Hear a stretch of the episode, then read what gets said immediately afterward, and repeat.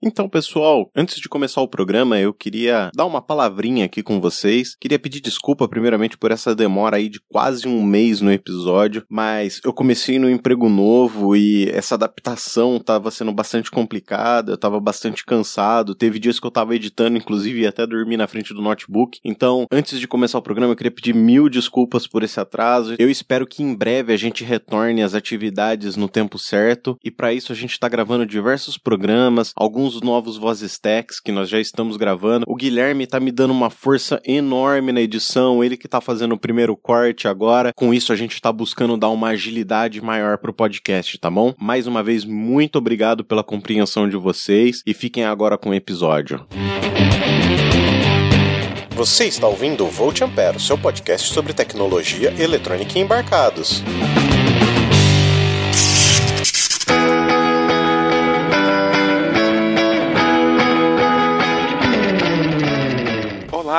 Sejam bem-vindos ao Volt Ampere. Muito obrigado pelo seu download. Não, essa não é a voz do Adrian. Você não está enganado. É o Roger mesmo que está falando. Hoje, um programa diferente. Primeiro, vamos nos apresentar. Adrian, como é que tá aí, cara? Tudo bem, e vocês? E Guilherme, também tá aí hoje? Vamos aqui, marcando presença. Opa, então, pessoal, a gente teve um contratempo com outro convidado. Então, se você soubesse dos bastidores do Volt Ampere, você ficaria enojado. Não, capaz, mentira.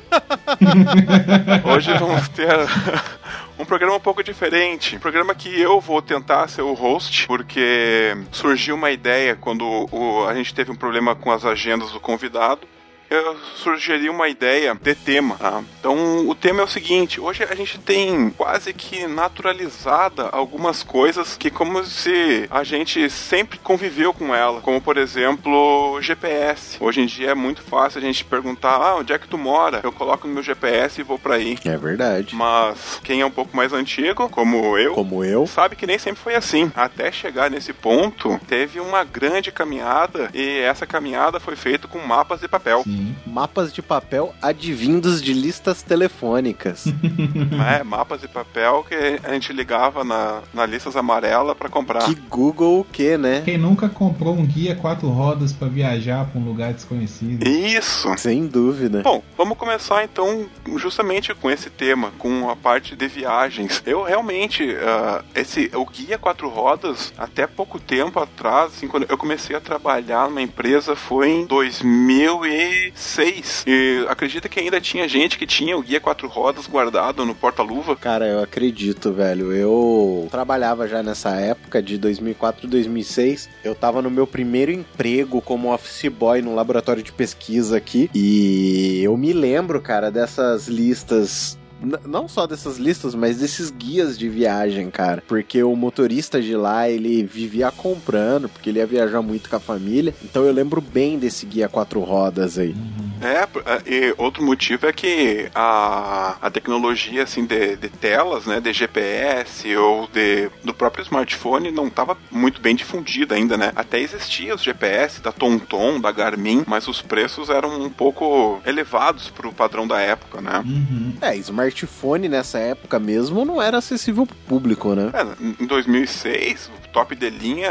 isso aí era uma era pré-iPhone. Sim. Então a gente tá falando de N75, N95, que são que eram Não, os... acho que nem N75 não tinha nessa época, cara. Eu tinha um N73 eu acho, nessa época, cara. O N73 pode até ser, mas o 75 eu tenho certeza que não. Porque eu lembro que o N75 ele era top de linha. Top de linha não, mas ali meio de linha já em 2009, 2008, mais ou menos. Ah, outra coisa que a gente não tinha nessa época, mas depois a gente volta para esse assunto, é o Google. Google. Tão rápido assim na, na mão da gente. Verdade. Então, o Google acabou com várias dessas discussões, né? Então, por exemplo, vamos ver, o N95, lançamento, quando que foi? Ó, o Nokia N95 foi lançado... 2008, se eu não me engano. 2007. Uia, por um. Ó, por um. ah. Então, é, realmente, o N95, ele é... Deixa eu ver, o N, N, devo estar confundindo com esse N93 aqui. É possível. O, o N93, ele é de 2006. Uhum. É, já é um celular GSM. Deixa eu ver a carinha dele aqui. Isso, ele tinha... É, realmente, ele abre pra cima com um computadorzinho. É. é. Eu tava confundindo com esse daí. Mas ele ainda tem teclado numérico, cara. Ele é. tem... São seis, são nove teclas, né? Isso, eu lembro que a, a, propaganda grande da Nokia era por causa das lentes Zeiss que tinha na, Na, na- câmera, na câmera deles, né? Na, na câmera de super 2 potente megapixels, câmera de né? 2 megapixels dele. Não, eu tava olhando aqui só pra corrigir, era de 3.2 megapixels. Nossa, cara, 3.2 megapixels não é nada, velho. Mas acho que, Roger, a gente tinha que começar falando da nossa infância, né, cara? É mesmo, vamos voltar então. É que a gente acabou ah, falando de viagem e mapas, mas antes de começar essa viagem, vamos voltar lá pra, pra infância. A gente falou de viagem e viajou no assunto, né? É, a gente falou de viagem e viajou na maionese. Vamos voltar aqui então. Guilherme, tu, tu nasceu em que ano, cara? Desculpa a indiscrição. Nada, eu nasci em 91, cara. 91. Sou geração 90. Nossa, é uma criança ainda, cara. É, tu não. Muitas coisas que a gente vai falar aqui tu não vai se identificar, então. Provavelmente, provavelmente. Mas o bom é isso, né? Que eu também vou trazer a minha realidade daquela época ali, o, o contato, né? Sim. Porque eu acho assim que as coisas que eu tive contato na infância de tecnologia, eu acho que vocês desfrutaram muito mais, né? Acompanharam de perto mesmo. Provavelmente. Então, algumas coisas aqui que eu lembro mais ou menos, talvez vocês podem confirmar aí o que que era, o que que não era. Então vamos fazer um- um- uma coisa aqui. Cada um nasceu em que ano? Eu nasci em 88. Você é de quando, Roger? Eu sou de 81. Ah, aqui, o Adrian me chamando de novo. O cara é três anos mais novo que eu, sou mais velho que eu sou. Ah, sai daí, Já- pô. Já sabe- somos gerações diferentes. Ah, sai daí, rapaz. É, estão brigando aí, as duas gerações Z aí. Eu... o Roger até entendo. Você nasceu depois dos anos 90. Eu nasci no ano em que era tapa na cara e dedo no olho, cara. Eu nasci quando no ano que o muro de Berlim caiu, 91. Cara, você para pra pensar, eu nasci no ano da redemocratização do país. É, Era dedo no olho e tapa na cara, não, não tinha jeito. era a abertura da porteira do inferno mesmo. O Roger, que já tinha um pouco mais de idade nessa época, como ele é de 83, você é de 83, não é? Não, 81. 81. Uhum. Então, você tem 10 anos de diferença pro Guilherme. Cara, para pra pensar. O Roger, você tava com 8, 7, 8 anos quando eu nasci, mais ou menos. Provavelmente você tem uma visão muito mais vívida desse ano. É. Eu já programava em Basic quando tu nasceu, cara. Puta que pariu, velho? Mas aqui, por exemplo, um, um videogame que eu joguei muito na minha infância, o, o Roger deve ter conhecido bastante. que Foi o, o Super Nintendo, o quadradinho, né? Não o Nintendinho. Nossa. Aham. O Super Nintendo quadradinho, que era o top do top, né? Que a galera tinha aqui. E o, e o que eu tinha, que era o Mega Drive, né? O Genesis, que, que tinha os jogos do Sonic ali, da Sega. Eu, eu curtia muito na, na minha infância aí de 5 até uns 10 anos. Não, 10 anos não, 10 anos já tinha Playstation 1. Mas de- dos 5 até os 8, mais ou menos, eu curti muito. Você deve ter conhecido muito mais, né? Sim, sim. Não, assim, ah, ah, mas antes disso, ah, antes de vocês nascerem, inclusive, existia no Brasil um negócio chamado reserva de mercado. É. Era uma tentativa dos militares de fazer com que o, a indústria do Brasil se desenvolvesse pelos próprios meios. Então, o Brasil não importava muitas coisas. Então, por exemplo, quando o pessoal lá do- dos Estados Unidos estava jogando Atari, a gente estava jogando aqui umas versões brasileiras do Atari. E eu cheguei a, a jogar uma versão dessa. Eu, em casa a gente não tinha um Atari, a gente tinha um Dactar. Ah, Ouvi falar do Dactar, cara, é verdade, eu lembro disso. Mas eu não tive Dactar, eu tive o Atari mesmo, o Atari 2600. É, é que eu, eu sou do tempo da reserva de mercado ainda, né? Então, o Dactar, ele era muito interessante porque ele vinha numa maleta. Parecia aquelas maletas de espião. Caraca, velho. Era bom pra guardar. Porque essas coisas, sabe, né? Como é que é a mãe, né? Tem que, depois de brincar, tem que guardar tudo direitinho. É. E o bom do Dactar era isso, que ele tinha um lugarzinho pra colocar os cartuchos e tal. Só que era aquele plástico bem frágil, assim, que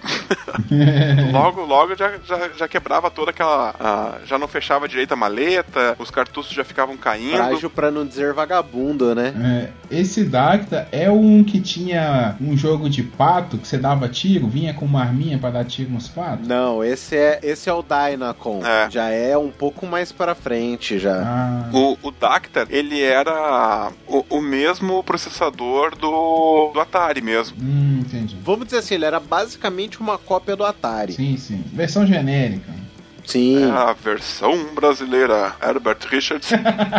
e era ligado na, na televisão por meio, não era que nem hoje, um HDMI. Ah, sim. Né? Isso aí a gente ligava utilizando conector de antena de 300 ohms, que é aquele conector com aquele cabo chato. Aquele cabo preto, né? Aham. Isso, aquele cabo preto que a gente via muito antigamente, que também toda hora quebrava. Então, geralmente, a gente tinha uma, uma faquinha, ou o- os mais modernos tinham uma chave de fenda. A gente tinha uma faquinha pra arrumar ali o, o cabinho do, do TV AV né, e ligar na televisão. Cara, por isso que essa, essa, essa geração aí antes da minha, essa galera, você solta em qualquer lugar, a pessoa se vira. Essa molecada de hoje em dia, eles não sabem fazer nada por causa disso. Ou você, por exemplo, a mãe tava cuidando da casa, ou tava trabalhando fora. O pai também. Você tava em casa com seus irmãos, né? Quem tinha irmão, ou sei lá, primo ou amigo. Se vocês não dessem jeito de consertar a parada, vocês não iam brincar. Então a gente dava um jeito, cara. Sim. O meu Mega Drive mesmo, ele também tinha esse tipo de entrada. Pela entrada da antena ali, a gente tinha que se virar e, e achar o canal que ia pegar o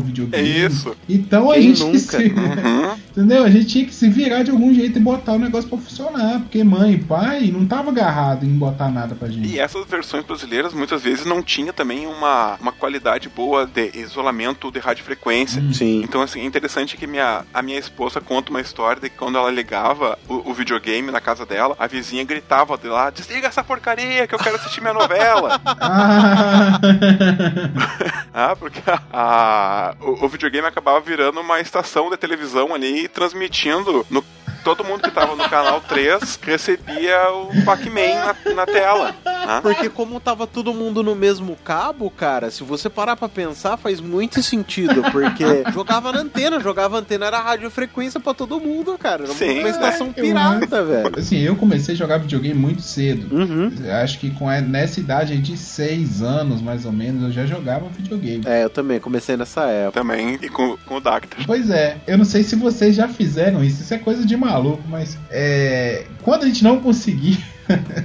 A gente não conseguia ligar o videogame, tentava, tentava, não conseguia. A gente, eu, o coleguinha, meu irmão, a gente mexia com o controle fingindo que o pai tava passando a novela, a gente fingia que a gente tava controlando a novela, cara. Isso é muita noia de, de, de maluco. Olha, eu nunca fiz isso, mas assim, ó, eu vou aproveitar que minhas filhas ainda não escutam podcast e vou contar uma história pra vocês. Eu agora, recentemente, já na época do, do 360, do Xbox 360, É. a minha filha mais velha era pequenininha e ela me via Não jogando ali. acredito Ela que você fazia isso, Eu velho. fazia isso, cara. Eu tinha um controle sem pilha que eu dava pra ela e ela ficava fissurada enquanto eu acabava de. enquanto eu jogava meu, Cara, meus que joguinhos. relaxo, velho. Ah, mas isso aí é da hora. É, hoje em dia não engano mais, mas quando ela era pequenininha ainda funcionava. Ah, mas isso aí cara, faz parte. Ah, depois do Dactar, que eu brinquei que eu programava em Basic quando o Adrian nasceu, ah, eu tinha um MSX também, que o MSX ele já é um- considerado um computador, né? A gente já programava e tal, mas ele acabava virando também quase um segundo videogame lá em casa, que a gente tinha também já ou as fitas cassete com alguns jogos, ou os próprios cartuchos, que eram semelhantes ao dos cartuchos do videogame também. E o, o legal é que o- os joysticks do, do Atari, eles funcionavam também no, no MSX, então acabava quebrando mais rápido o joystick, mas que era outra coisa, né? Esse joystick tava sempre quebrado. Cara, a gente é de uma geração assim que se não tivesse o MacGyver na televisão, a gente acha que não teria outro. um- o, o MacGyver foi um herói que, que aquela geração precisava mesmo, né, cara? Sim. Porque a gente, com pouca coisa, a gente fazia muito. E a gente aprendeu realmente, como disse o Guilherme, a fuçar, a mexer. Então, cara, eu morava numa cidadezinha do interior do Rio Grande do Sul, então era difícil de, de a gente ter uma loja que vendia videogame, esquece, eu acho que até hoje não tem lá na cidade onde meus pais moram ainda. Ah, então a gente tinha que abrir e a gente acabava assim aprendendo um pouquinho da, da eletrônica, fuçando pra consertar os videogames pra poder jogar um pitfall depois da aula. Mas, cara, olha que engraçado. Isso é mais ou menos que época, Roger, que se tinha esse MSX? É, não, isso aí não é 88, 89, é por aí. Beleza. O, o MSX ele foi lançado em 83, cara, mais ou menos ali dois anos depois que você nasceu, beleza? Uhum. 88 são aí cinco anos depois. Cara, levou cinco anos para chegar essa tecnologia aqui. Não, o, o MSX lá em casa ele chegou em 85, então. Dois anos depois do lançamento. É. Mas por quê? Vocês tinham alguém que ia para fora e que conhecia essa nova tecnologia? Meu pai, é, meu pai é médico. É verdade. Tá, e daí ele ia bastante em congressos. Aham. E daí ele ia pra capital, ia pra Porto Alegre. Daí lá ele trazia as novidades da capital, né? Não, então faz sentido. Porque Eu até tô olhando aqui a ficha técnica dele e ele usava um processador Zilog Z80. Os 80, aham. Tinha uma capacidade de 16 kilobits de memória, cara. É. E 512 kilobits de memória interna. Cara, qualquer Arduino tem mais do que isso hoje, velho. Uma das primeiras palavras que a gente aprendia quando programava no MSX era overflow, tá? Porque volta e meia dava lá um overflow. E o que significa overflow? Overflow é quando dá um estouro de memória, quando tu usa, tenta usar mais memória do que ele, ele tem, né? Então era bem, bem comum nas nossas brincadeiras lá, sei lá, quando a gente tava programando, a gente, sei lá, faz um, um loop infinito. Hoje em dia tu faz um loop infinito num Raspberry, num- uma coisa assim que a gente considera pequeno, né? E pff, esquece, né? Já, já tem ah, no próprio software ali tem watchdogs e coisa que, que evitam que ele, que ele faça um- uma cagada de, de dar um, um overflow de memória. Mas naquela época lá, a gente, cara, aprendendo a programar, criança aprendendo a programar só de ler. Não tinha internet, né? Não tinha, não tinha um youtuber que ensinava a. Olá, galerinha, vamos hoje programar aqui árvore mágica nos nossos MSX. Ah, não tinha essas coisas, tinha que fazer tudo na tentativa e erro. E E só, só explicando aqui pro pessoal, o Watchdog, o que, que é? Como se fosse um cão de guarda. Então você tem ele no processador, que se ele identifica alguma tra- algum travamento, alguma coisa assim do funcionamento do programa, ele é o responsável por reiniciar esse esse programa e fazer com que ele comece tudo de novo. Eu tava olhando aqui o datasheet do, do Atmega 328, que é o Atmega por trás do Arduino. Cara, o Arduino de hoje, mesmo ele sendo 8 bits, ele já tem 32 kilobytes de, de memória RAM, tá ligado? É. Então, cara, é muita coisa. Não, fora assim, ó, o Z80 era um. O nosso computador lá, o clock dele era 8 MHz, cara. Aham. Se eu pegar a minha calculadora HP, acho que o clock é também 8 MHz. Isso que eu tô falando, uma, uma HP, é, sou purista, eu uso a 48 ainda, tá? Mas hoje tu pega uma, uma HP nova, nossa, ela faz o que o, o Z80 fazia, assim, em piscar de olhos. E Sim. o Z80 levava metade do dia pra fazer. Isso é uma coisa que evoluiu muito mesmo. A gente chega lá na parte de processamento, né? Mas voltando ali na, no, no entretenimento, TV também, né? TV era TV de tubo, 14 polegadas e. Quem tinha de 21 era rico. E isso, a Z21 eu lembro que começou a chegar mais no final ali, da, lá mais ou menos quando, quando o Guilherme nasceu, lá no, no início dos anos 90, né, que eu lembro de começar a ver as televisões de 21. Eu cheguei a ter contato com aquela TV de, de mudar de canal no botão. É, a gente tinha um caseiro lá na chácara que ele tinha uma televisão a válvula ainda, cara. Foi a única vez que eu vi uma televisão a válvula funcionando. Aham. É, aí é aquela coisa, né, essa que eu tô falando, é, o cara tinha que levantar e ir lá na TV, girar a rodinha, né? Como se fosse um potenciômetro lá e mudando de canal, né? Trek, trek, trek. É, na verdade era um, um seletor, que nem um seletor de, de, de- de multímetro, né? Aham, Isso, isso. Agora faz sentido aqueles tec-tec. Uhum. É, aí, e era preto e branco, essa TV, lá na casa dos meus avós. Só que o meu avô, ele, tipo assim, ele queria uma TV colorida, mas não tinha dinheiro, né? Era caro, era muito caro essa época aí. Uhum. Aí, o que que ele fez? Vendia, não sei se vocês chegaram a conhecer, uma tela de vidro verde. Sim. Que a pessoa botava na frente da TV, aí dava umas cores, sabe? Meio verde, assim e tal. E aquilo, eh, imaginava que era TV colorida. Tipo, mas não tinha nada a ver, cara. Mas ah, era o jeito que dava, né? Assim, é era difícil realmente comprar uma TV. Hoje em dia a TV ainda é caro, lógico, mas você tem acesso a, a uma TV de LED, uma, sabe? Não é tão assim impossível ter uma TV. Naquela época, uma TV era questão assim do salário, sei lá, de dois, três meses uma TV. Sim. Mas uma coisa que provavelmente vocês dois vão lembrar foi quando começou a, a transição da TV de tubo pra TV de plasma. Sim. Sim, sim. Vocês lembram o absurdo que era o preço de uma televisão de plasma? Nossa. Cara, eu lembro de ouvir falar de preços acima de 10 mil reais, fácil. E isso, eu lembro que uma vez eu fui numa loja lá na- no, no calçadão lá de Santa Maria e, cara, tinha uma televisão de 15 mil reais. Eu não acreditei, cara. Na época era o preço de um, de um Gol mil. E isso, isso a gente tava falando de um tamanho aí de 32 polegadas e olhe lá ainda por cima, né? Isso. E, e a de plasma ainda é, a qualidade dela é, é inferior a essas de LCD e de LED, né? Porque o plasma ele deu defeito, já era, não tem o que fazer. Na verdade, sim, o que eu ouvi é que a qualidade é melhor por causa do contraste que o plasma dá, é superior ao contraste que o LCD ou o LED dá. Mas tem esse porém mesmo, que o plasma é, ele dá muito problema de, de, de, de estragar. É, é, a qualidade que eu tô falando é nesse sentido mesmo, de é dar defeito muito rápido, né? E, Uhum. e o defeito é permanente, não tem o que fazer mais. Porque o LED ainda você troca ali, o,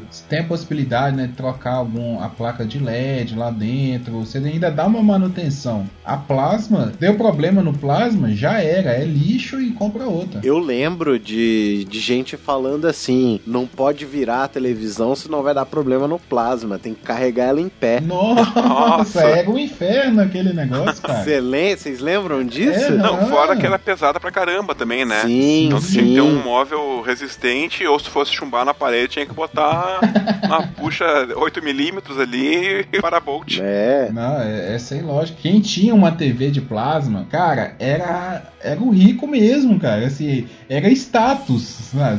Você chegar, nossa, o cara tem uma TV de plasma na casa dele. Esse aí é patrão. É. Tem uma TV de plasma antiga, eu- se eu não me engano, ela é até da marca Sangwang, que ela já vinha com um móvel embutido, assim, cara. Ela era bem grande, acho que tinha umas 50 polegadas, assim. É tipo aquelas as primeiras televisões, né, que a gente vê na, nos. Mas assim, eu já vi em museu, que também já vinha com um móvel, era a televisãozinha de ca- de 14 polegadas, de, de tubo de raios catódicos, e, e vinha um móvelzinho também em volta. Você já viu essa daí? Já, já vi, cara. Minha avó, minha avó tinha uma dessa, cara. Hum, eu cheguei a ver também. É, é até bonita, né? É bonito sim. Ah, se, se você pegar a estética dela, do móvel, de madeira e tal, é muito bonita mesmo. Mas é peça de museu, né? Sim. Mas essa que eu tô querendo dizer pra vocês, ela é de plasma já, desses modelos mais novos, tipo de, de 32, semelhante de 32, mas ela já tinha, ela tinha um móvel assim, cara, que transformava ela num negócio muito gigante. Nossa. Não sei se, não sei se vocês se lembram de alguma coisa assim. Não, nunca, não tô lembrado. Não. É, daí na- depois das TVs de, de 21 polegadas começou também, antes de LCD, de plasma, também teve uma breve popularização ali da TV de tela plana, né? Que Ah, Copa de 2006. É, porque o tubo de raio catódico, ele gera um feixe de elétrons e esse feixe, então, ele tem um ponto da onde saem esses elétrons. Então, o, o mais natural é fazer que o anteparo, onde o elétron vai se chocar com o fóton e gerar a imagem, seja equidistante todos os pontos, né? Então, a, a gente acabava uma televisão com uma tela que era convexa. Então, é, para nós era natural. Daí, a, a tecnologia evoluiu ali no início dos anos 2000 para eles fazerem uma televisão que não tinha essas bordas arredondadas. Era uma televisão que tinha a tela plana mesmo, a tela como se fosse um, um vidro de uma janela, assim. Uhum. Aí realmente foi um. Em termos de imagem, a gente não tinha muita. É, mas o negócio dela é que você poderia sentar em qualquer posição na sala que você veria a imagem toda. Sim. Porque essa TV com a, com a tela convexa, dependendo da posição que você sentasse na sala, você perdia a, a visão, ficava limitada da, da TV. Uhum. E a tela plana não. É como hoje em dia mesmo, no computador, a TV de LCD de LED, qualquer posição que você olha a tela ali é plana, você vai conseguir ver a tela toda. Isso naquela época era assim, demais. Igual eu lembrei que Copa do Mundo de 2006, porque foi a, a porque assim, né, no Brasil, Copa do Mundo é um evento. Aham. Então, nada como comprar uma TV, aproveitar a Copa do Mundo, comprar uma TV nova. Meu pai comprou uma TV de tela plana nessa Copa. Uhum. Então, assim, pra gente é reunir a galera, nossa, era uma coisa assim, ó, TV de tela plana e tal, você senta assim, você olha de lado, tá, tá vendo tudo, você não precisa ficar chegando pro, pro meio ali da tela, né? Porque você, você tinha que sentar, a outra você tinha que sentar de frente para você ter a melhor qualidade possível. A, a tela plana já, não, já perdeu isso. Então é, foi muito da hora, assim. Foi uma, pode parecer besteira, mas é uma, uma evolução muito grande. Sim. E pra tu ver como a coisa dá a volta, que hoje tu tem aquela televisão de curva, né? Da Samsung, que a gente volta pra esse mesmo problema, de quem tá sentado do lado ali não vai enxergar. Pois é. e. Adrian. Oi. Sexta-feira, de tardezinha, assim, tu voltava da escola. Qual que era a diversão, assim? Qual que tu pensava em chegar em casa? Ou passar numa locadora e alugar umas fitas? Nossa, cara, isso, isso é uma coisa que a gente tem que explicar para essas novas gerações, né? Não existia Netflix, a Netflix se chamava locadora de vídeo. N- Na verdade, a Netflix começou, né, como uma locadora de vídeo, né? Então, sim, provavelmente a gente não tinha Netflix aqui no Brasil. E nos Estados Unidos, nos, nos Estados Unidos existia Netflix, mas não do jeito que vocês, jovens, sim. Não como a rede de streaming, né? não como uma rede de streaming, mas como uma rede que auxiliava justamente no aluguel de fitas. Uhum. Pois é. Primeiro a gente tem que explicar o que que é uma fita cassete, né? É. Vocês acreditam que eu tenho uma na minha mão aqui, ó? Na minha frente tô com Caramba, velho, esse barulhinho, hein? Ó, ah, tá aqui, ó. Eu, eu tô com uma na, na mão aqui. Pena que o podcast não tem, não tem imagens aqui, senão mostrava aí. Ah, mas assim, ó, explicando pro pessoal o que, que é uma fita cassete. A fita cassete é- era uma, uma fita magnética. Uhum. Então, hoje em dia é muito difícil quem, assim, quem realmente quem não tem um, um- um museu perto de casa, coisa assim, não, não tem contato mais, não, não sabe nem como é que é. Mas se tu olhar atrás do cartão de crédito, tem uma faixa mais escura. Aquela faixa mais escura é uma, uma faixa magnética. Tá? Então imagina que uma fita cassete é uma faixa dessas aí muito comprida e enrolada numa bobina. Metros e metros dessa fita, né? E a, a forma de tanto de gravação quanto de reprodução é bem semelhante também à que faz a leitura do cartão magnético do, do cartão de crédito. Como é uma fita magnética, quando o aparelho vai gravar a informação, ele vai botar os pequenos ímãs ah, polarizados ou com o norte para cima ou com o sul para cima. Daí cada informação dessa daí vai ser depois decodificada pelo, pelo leitor. Parece um negócio digital, né? Mas na verdade, tanto na fita cassete, de vídeo cassete, quanto na, nas fitinhas cassetes, que é a que a gente usava nos Walkman, depois a gente volta nesse assunto, a gravação é analógica. Ah, então o áudio ou o vídeo era reproduzido dependendo da intensidade do, do campo magnético que estava ali na. É um negócio bem. Se tu for pensar, é um negócio bem complicado até pra. É.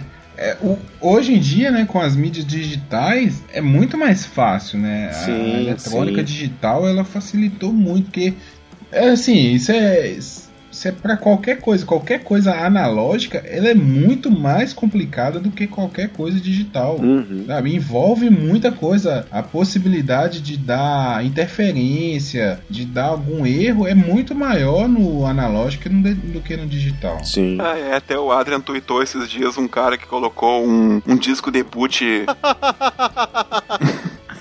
É, isso é outra coisa que vocês nunca mais vão ver também. Disco de boot. Quando dava problema no computador, eu tinha um disquete de Windows e um disquete de, de Linux. e daí, dependendo do sistema operacional, eu tinha que colocar ali e zerar a MBR do HD. Mas a gente usava isso em disquetes que também são com fitas magnéticas. No caso do disquete, é um disco magnético, né? Não é, um, não é uma fita, mas o princípio de funcionamento é semelhante também.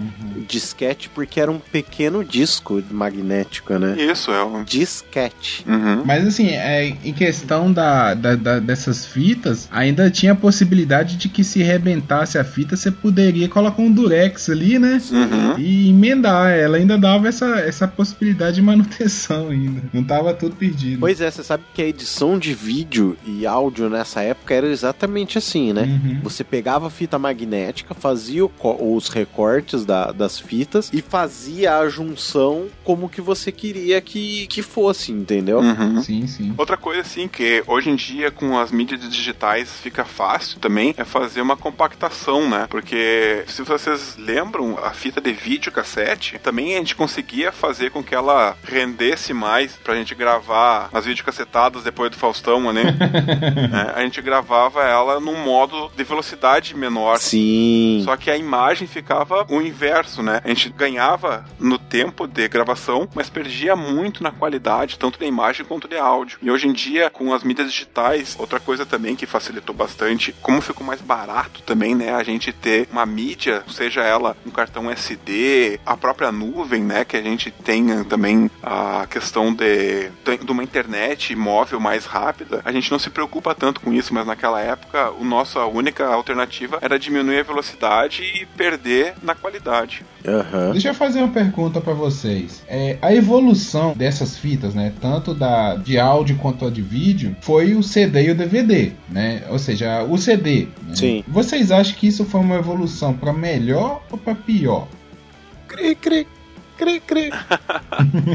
Olha, na minha humilde opinião, foi uma evolução para melhor. Eu sei que tem muito purista que fala que o CD ah, é pior porque come algumas faixas de frequência, que depois que o MP3 ainda fica pior ainda, que o bom mesmo é ouvir música no LP ou numa uma mídia magnética, mas eu acho que essa questão de hum, facilitar o transporte e também a qualidade, né? Porque um CD elimina alguns fatores de, de risco. Por exemplo, a, a fita magnética, como tu falou, ela pode arrebentar, ela pode desmagnetizar. E com o CD fica mais fácil. Na minha experiência, pelo menos, às vezes tinha algum arranhado e tal, mas mesmo assim era mais fácil, por exemplo, ah, ouvir no carro. É, Eu tô perguntando, sabe por quê? Porque eu, um tempo atrás eu tava vendo umas entrevistas no YouTube do Miranda, o falecido Miranda, produtor musical e tal. Uhum. É, e ele falando justamente dessa indústria, né? Porque ele viveu tanto a época lá dos bolachão, é, da- da- dessas fitas, e a época da indústria que assim que explodiu, que foi a indústria do CD. Né? As gravadoras ganharam dinheiro mesmo, foi com o CD, porque até a venda era muito mais fácil. É, Mas ele falou assim, olha, isso aí foi uma jogada para ganhar dinheiro. Os únicos que ganharam dinheiro com isso foram os fabricantes de CD, porque o CD ele tem esses problemas, né? Ele arranha, assim, depois que arranhou já era. A fita ela conserva mais tempo. Né? O, o bolachão também, ele conserva mais tempo. O CD, é, assim, pelo menos experiência lá de casa e tal. Você tinha que guardar com todo cuidado ali naquela caixinha, na bolsinha ali do CD, ia colocar às vezes no carro. Mas se tu olhar, tu, tu já tentou arranhar um DVD? Desculpa, tu já tentou arranhar um Blu-ray? Não, Blu-ray não. Cara, é bem difícil de arranhar um Blu-ray. Ah, e porque ele é feito com. Se eu não tô enganado, é um. Não é acrílico, como é que é? Um policarbonato. Hum, tá? O CD, no projeto original, era para ser feito em policarbonato também. Uhum. Só que o policarbonato é mais caro que o acrílico. ah, sim, é. E o acrílico tem esse problema, ele arranha, ah, ele descama, mas assim, ó, se tudo fosse feito pelo lado certo, a gente não teria esse problema. Eu, pelo menos, assim, eu tive uma experiência com o Blu-ray de eu comprar um jogo ah, nos Estados Unidos e colocar na minha mala, e quando chegar no Brasil, eu ver assim que o, o jogo tava solto dentro da caixinha. E eu pensei, putz, cara, vou abrir isso daqui vai estar tá destruído, né? Cara, eu abri, tava lisinho, lisinho dentro não tinha nenhuma marquinha. Ah, então, assim, sim, a gente tem esse problema com o CD de riscar, mas é porque o material que foi feito não é um material de boa qualidade. Ah. Se fosse feito pelo como foi projetado, que era para ser feito de policarbonato e tal, diminuiria essa má impressão. Ah, Mas assim, ó, uma coisa que, que tu falaste aí de que a indústria ganhou muito dinheiro, eu, na minha visão, era outra, porque a indústria, se vocês lembram, era a gente, pra ter acesso aos LPs, ah, claro, vocês não vão lembrar disso porque vocês eram muito crianças, mas era um pouco mais complicado também. E o CD facilitou muito esse acesso, porque quando começou a popularizar gravador de CD, cara, era banca de, de, de camelô, era o que mais vendia, ou era o, aquela torre de CD virgem, Sim. né? Ou já os CDs gravados. Então, no meu ver, a, uma, uma parte boa também do, do, do CD foi essa popularização da, da cultura. Foi a democratização da cultura, a né? Democratização da cultura, né? É, a pirataria também comeu solta nessa época. Né? É, pirataria para uns, popularização para outros, né? Eu... Eu vejo pelo copo mais cheio, né? Tudo depende do lado que você está, né? É. Hoje em dia, é... eu não sei se eu fiquei preguiçoso ou eu fiquei mais, uh, sei lá, consciente, mas eu tenho pagado minha mensalidade no Spotify. Ah, também, também. Porque eu já fiz muita, já fui um bom cliente desses camelôs que vendiam esses torres de CD virgem. Ah, cara, assim, o meu o meu Emule, Nossa. ele não desligava. Entendeu? É pra baixar música e baixar. Não, filme no Emule eu nunca baixei. Emule, Ares, Ares Casar. Casar. Audio Galaxy. Tudo isso aí, cara. Nossa. Eu adorava o Audio Galaxy. Nossa. Napster, né? O Napster a gente tem que falar dele também, porque foi onde começou toda a treta. Sim. Sim. A questão, assim, da, do acesso à televisão também por satélite. Uhum. Uhum. Vocês lembram? A gente eu tava comentando com o Adrien aqui no antes da gente começar a gravação que quando começou o plano real, a popularização que começou a ter de antena parabólica. Sim. Não sei se vocês lembram dessa, Uhum. dessa época. Eu lembro disso daí. É que um pouco antes do, do plano real ali, eu acho que quando o Collor abriu a- as fronteiras para importações ali, quando acabou a, a reserva de mercado também, ah, começou a vir muita coisa importada. E entre essas coisas era a antena parabólica também. Sim. Mas a, a popularização mesmo, eu pelo menos lembro que foi logo após a- o plano real. E, cara, vocês chegaram a ter parabólica na casa de vocês? A- Aqui em casa não, mas meus avós moravam na roça. Nas duas casas de avós meus tinha parabólica. Porque roça era mais difícil. Eu sempre morei aqui em Valadares, então a gente tinha um certo acesso à TV aberta, né? Pelo menos os principais canais. Uhum. Então em casa nunca teve a necessidade de colocar parabólica. Mas na roça, como não pegava nada por nada, nada mesmo, então tinha sim parabólica, tinha aquela caixinha, né? Como é a Sky hoje em dia, essas TVs aí, é claro, essas coisas. Não sei se pode falar a marca aqui, mas. As TVs a satélite, é, desculpa, eu esqueço disso. É, como são as TVs a satélite hoje, né? Tem aquela caixinha, era a mesma coisa. Tinha a caixinha lá, você mudava no controle e tal. É o mesmo processo. Ah, no início, aí sim tinha um potenciômetro que sintonizava a frequência da, do, do receptor ali. Ah, né? Nossa. Não sei se, você, se vocês chegaram a pegar essa. Era um saco pra, pra acertar ali a, a frequência direito. Eu confesso que não. Aí eu passei, putz, cara, no início era muito ruim pra acertar a, a frequência da, do que tu queria ver. E também tinha a polarização horizontal e vertical. Sim. E pelo menos nesses primeiros receptores, a... não era automático a troca ali. Então, pra tu, tu varria uma frequência, querer procurar, por exemplo, a Globo. Ah, então tu varria uma frequência na, na polarização vertical, não achava. Ah, achou SBT, achou Band, achou lá. qualquer- Nem lembro o que, tinha naquela época lá, mas daí a gente tinha que trocar a polarização daí, pra ver se não tava na outra. Claro com o tempo a gente decorava onde qual que era a, a polarização da, do canal, mas era bem mais complicado, né? Depois que começou a vir os controles remoto, os decodificadores com controle remoto, melhorou bastante a, a vida de quem tinha antena parabólica. Cara, eu, eu fui ter. começar a ter TV fechada, assim, depois, cara. Não, Faz. mas essa antena parabólica que eu tô falando não é nem a antena fechada, era Sim, sim, sim. Mas pra você ter noção, eu só fui ter algum contato com alguma coisa diferente. Isso quando eu tinha 18, 19 anos mais ou menos, sabe? Antes disso eu não tinha esse contato. Para mim sempre foi televisão aberta, nem TV parabólica não tinha, entendeu? Uhum. Então não era algo muito comum. Apesar de ter tido esse boom no Brasil, mesmo logo depois do plano real, porque é que nem o Guilherme falou, normalmente era mais pessoal que tinha fazenda, chácara, que acabava tendo essas televisões. Eu cheguei a ver bastante, mas aqui na cidade, quem costumava ter era uma galera que tinha um pouco mais de dinheiro, entendeu? Tu vê que como é engraçado, porque vocês, tu, o, o Guilherme de, de Valadares e tu de, de Campinas, né? Isso. São centros maiores. Eu, eu vim de uma cidadezinha chamada Júlia de Castilhos, que fica no interior do Rio Grande do Sul. Uhum. E ali é, é uma cidade, até hoje ela é muito pequenininha. Pra ter ideia, não tem TV a cabo na cidade. É uma cidade realmente pequena. Então, essas coisas que eu tô falando, pra mim era, era que nem os avós do Guilherme. Era que tinha lá na roça pra gente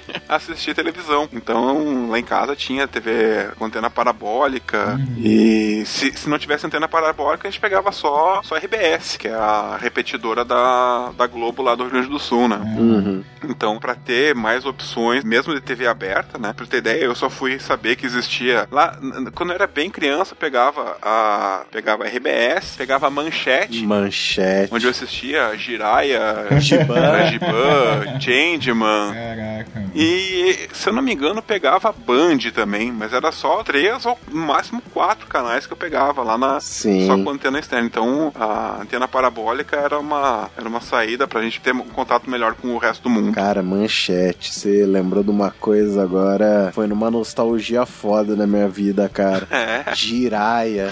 É, eu lembro que, eu não sei que idade eu tinha, mas é, quando eu descobri, assim, eu tava zapeando a- aqueles dois ou três canais ali, que, e pá, passei, tava dando Jaspion. Provavelmente você tinha uns 16, 17 anos nisso. Não, eu era criança, eu tinha uns... Ah, ô louco, cara. Jaspion, Jiraya, eu lembro eu de criança, cara. Coisa de 6, 7 anos de idade ali. Ah, sim, mas é que... 94, 95. A, a TV Manchete, ela funcionou até 99. É, eu devia ter uns, né, uns 8, 9 anos, cara. É, a manchete acabou, eu acho que eu tinha uns seis anos. Ah, mas foi acho. bem antes, cara. Eu, eu tenho mais dois irmãos. e daí eles encadeavam, né?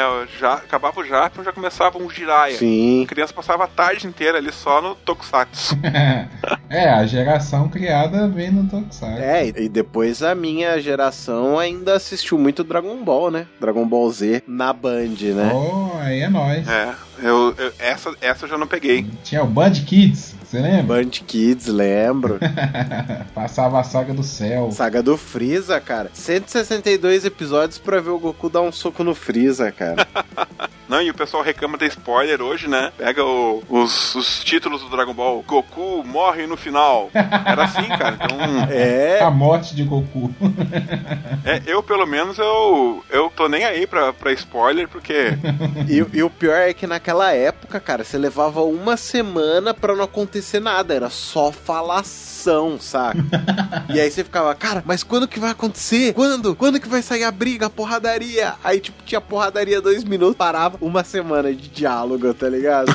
Cara, a- isso, isso já é um pouco mais pra frente, mas vocês lembram da extinta TV Globinho, né? Sim. aham, Então, a TV Globinho começava um pouco mais cedo, mas quando a gente saía da escola, eu lembro que o último desenho que passava, numa época, era o Dragon Ball Z, Aham. da saga do Majin Buu. uhum. Né? E aí a gente saía da escola às 11h30 correndo pra pegar o, o primeiro ônibus que passasse no ponto, chegar em casa correndo, ligar a TV e ver o Dragon Ball Z do dia. Nossa. Né? E, eu, e meu pai chegava também mais ou menos nesse horário do trabalho pra almoçar. Aí toda vez que ele chegava, ele tava lá vendo Dragon Ball Z e ele falava.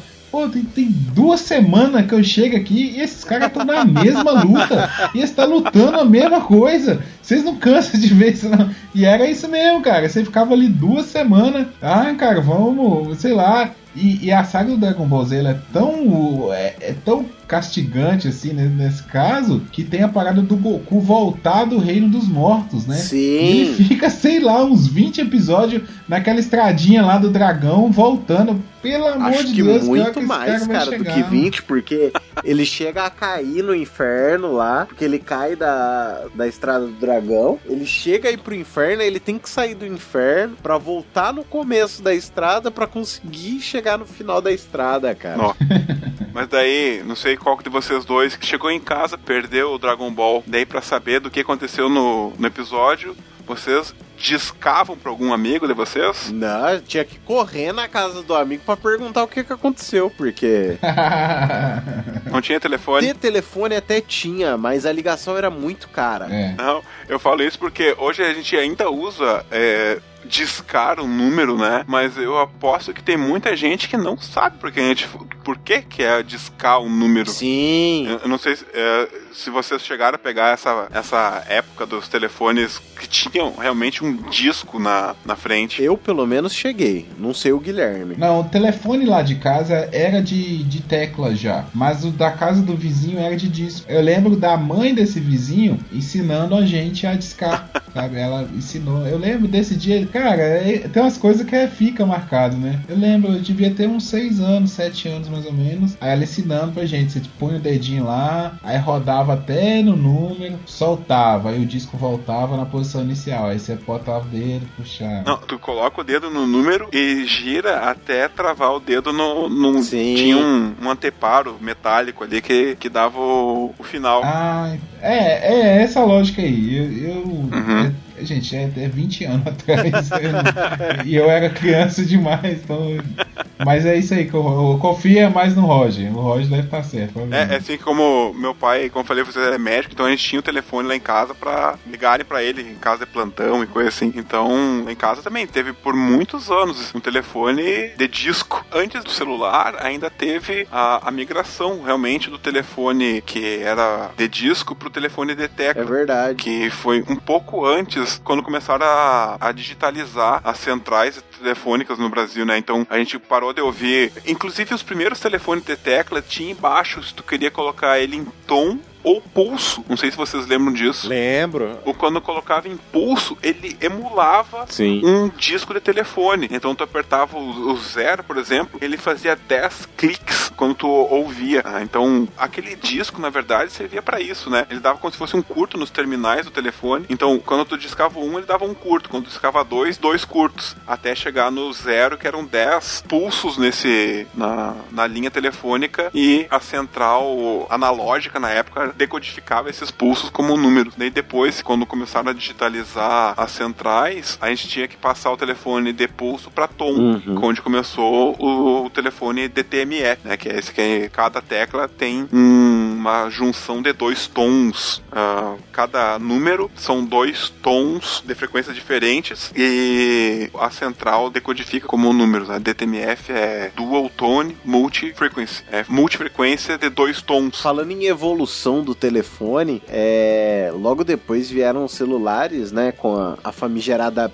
Baby da Telesp celular e que hoje se tornou a Morto, né? E cara, o meu primeiro celular foi um da Gradiente. Gradiente hoje que entrou na justiça contra a Apple por causa da marca iPhone, né? Aham. Cara, eu lembro que era da Gradiente, mas se você me perguntar qual que era o modelo, eu confesso que eu não lembro, velho. É, eu sou assim, meu pai, ele entrou na fila pra conseguir um número de celular. Ah, meu pai e minha mãe. Então lá em casa a gente tinha essas duas linhas e que na época não era que nem hoje que tu vai na banca de revista, compra a última edição do Deadpool e um chip de celular pra colocar no teu telefone, né? Aham. Naquela época tinha números limitados pra pra cada cidade. Sim. E meu pai tinha um CP75 da Gradiente. Nossa. E minha mãe tinha um CP90, que eram eh, telefones TDMA ainda. Sim, eu lembro que a minha mãe tinha um desse TDMA da Gradiente também, que eu, não, eu realmente não sei qual é o modelo, mas o meu, ele era um outro modelo que ainda era mais antigo do que esse, cara. Eu, não, eu realmente não lembro o modelo dele, assim, pra falar pra vocês, mas eu lembro que era mais antigo do que esse ainda. Foi meu primeiro celular. Eu sempre fui meio early adopter, assim, nas coisas. É, é, eu cheguei a usar esse telefone da minha mãe por um tempo até eu ter o meu celular mesmo. Aham. O meu celular mesmo foi um Nokia 5120. Nossa. Nossa, cara, que nostalgia. eu era monitor de programação É. na, na faculdade. E daí, naquela época, eu tinha uma bolsa de 75 reais. Nossa senhora. Daí eu, pá, vou aproveitar essa bolsa e vou comprar um celular. Cara, eu lembro até hoje, cara. Parcelei o valor do celular em quatro vezes de R$ 74,90. Então da minha bolsa, todo mês sobrava 10 centavos pra. Nossa. Sobrava 10 centavos pra comprar uma bala. Nossa, cara. Aí, aí você tinha celular de linha, que era igual o telefone, de casa, residencial? Hum, naquela época eu acho que ainda era de linha. Agora tu me apertou, mas eu acho que não tinha ainda essa opção do, do pré-pago. Sim, era, eram todos pós-pagos, sim. Porque tinha isso, né? Eu lembro que, se eu não me engano, meu pai teve esse celular que você tá falando aí também. Porque ele trabalhava, ele trabalhou sempre na CEMIG, quando ele era encarregado de turma, ele tinha que ter um celular, né? Pra plantão, essas coisas assim. Ele sempre pegava plantão Uhum. no final de semana. Então ele tinha o celular da empresa, não, não dele, mas da empresa. E, e era, esse, era esse tipo de linha. Ele não tinha nem chip, eu acho. Ele não vinha com, com chip. Ah, não, não. O, o chip só vem no celular GSM mesmo. Sim. Porque Uhum. primeiro, no, no celular TDMA, tu tinha que ir na, na, na operadora e eles codificavam o celular. Existia até, ó, não vou lembrar de cabeça agora, mas as- o, o código para desbloqueio de- da Nokia, é, todo mundo sabia. E daí tu conseguia modificar essas, essas configurações da operadora. Mas não existia um chip assim no TDMA e no, no CDMA, que veio depois também, que também não, não existia um chip, não existia como tu mudar. Tipo lá, se tu deixou o celular cair na poça d'água, azar, tu vai ter que ir lá comprar outro e pedir pra, pra eles fazer a, a codificação. Uhum. Sim, eu lembro disso daí, cara. Bons tempos. Ah, bons nada, cara.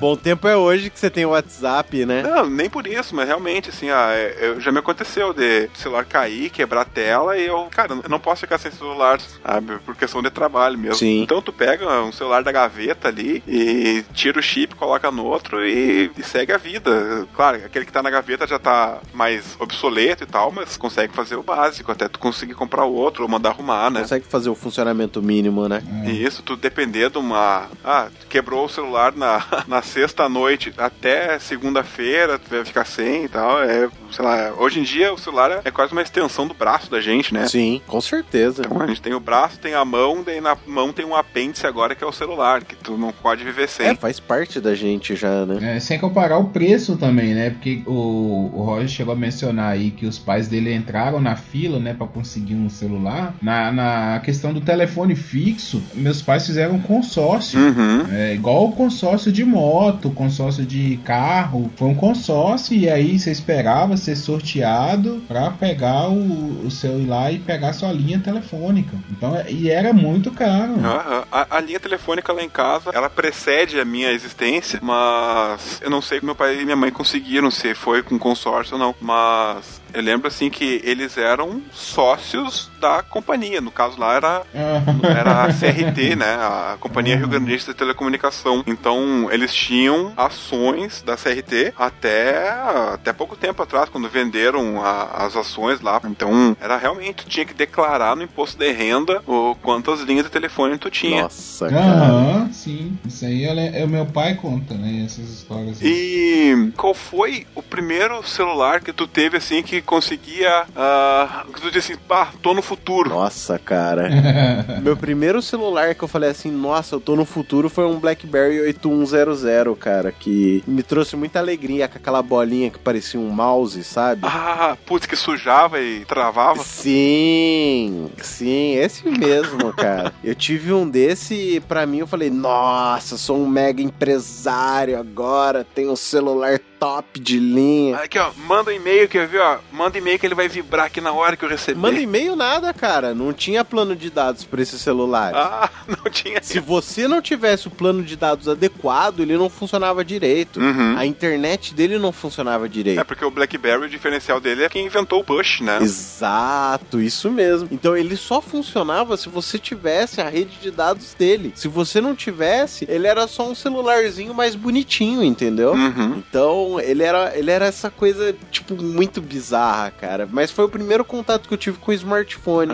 E tu, Guilherme, qual que foi O o. meu foi meio por acaso, cara. É, em 2009, é, 2009. Eu era menor aprendiz da Vale. Fazia um curso de é, aprendizagem industrial em eletroeletrônica e a gente ganhava meio salário. Na época eram uns 200 reais. Aí eu, durante esse curso todo, eu fui juntando uma parte desse dinheiro, poupando. E eu era muito ligado com coisas de música, sabe? Sempre gostei de ter. Eu tinha um MP3, esses aparelhinhos. Aí, cara, um amigo do meu pai tinha um contato no Paraguai, sei lá onde, na China. E ele apareceu com. Aí ele falava que era MP9. Nossa senhora. Mas esse MP9 ele é o, o, predecessor do smartphone. Sim. Então ele conseguia fazer ligação. Uhum. Ele tinha. Só que assim, não era aquela coisa, sabe? A tela dele não é essa tela, por exemplo, de hoje em dia, que ela é mais maleável, sabe? Eu mesmo parei de usar ele porque eu botei ele no bolso, a calça tava apertada e ele trincou a tela, entendeu?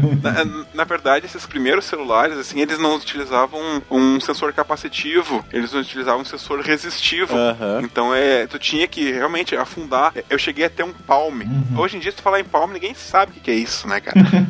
cara, quando eu era criança, eu achava muito chique quem tinha uma agenda eletrônica. Nossa senhora, cara. Sim, cara. Você nossa, foi longe isso agora, hein? O Palme era uma, uma agenda Isso eletrônica. morreu nos anos 2000.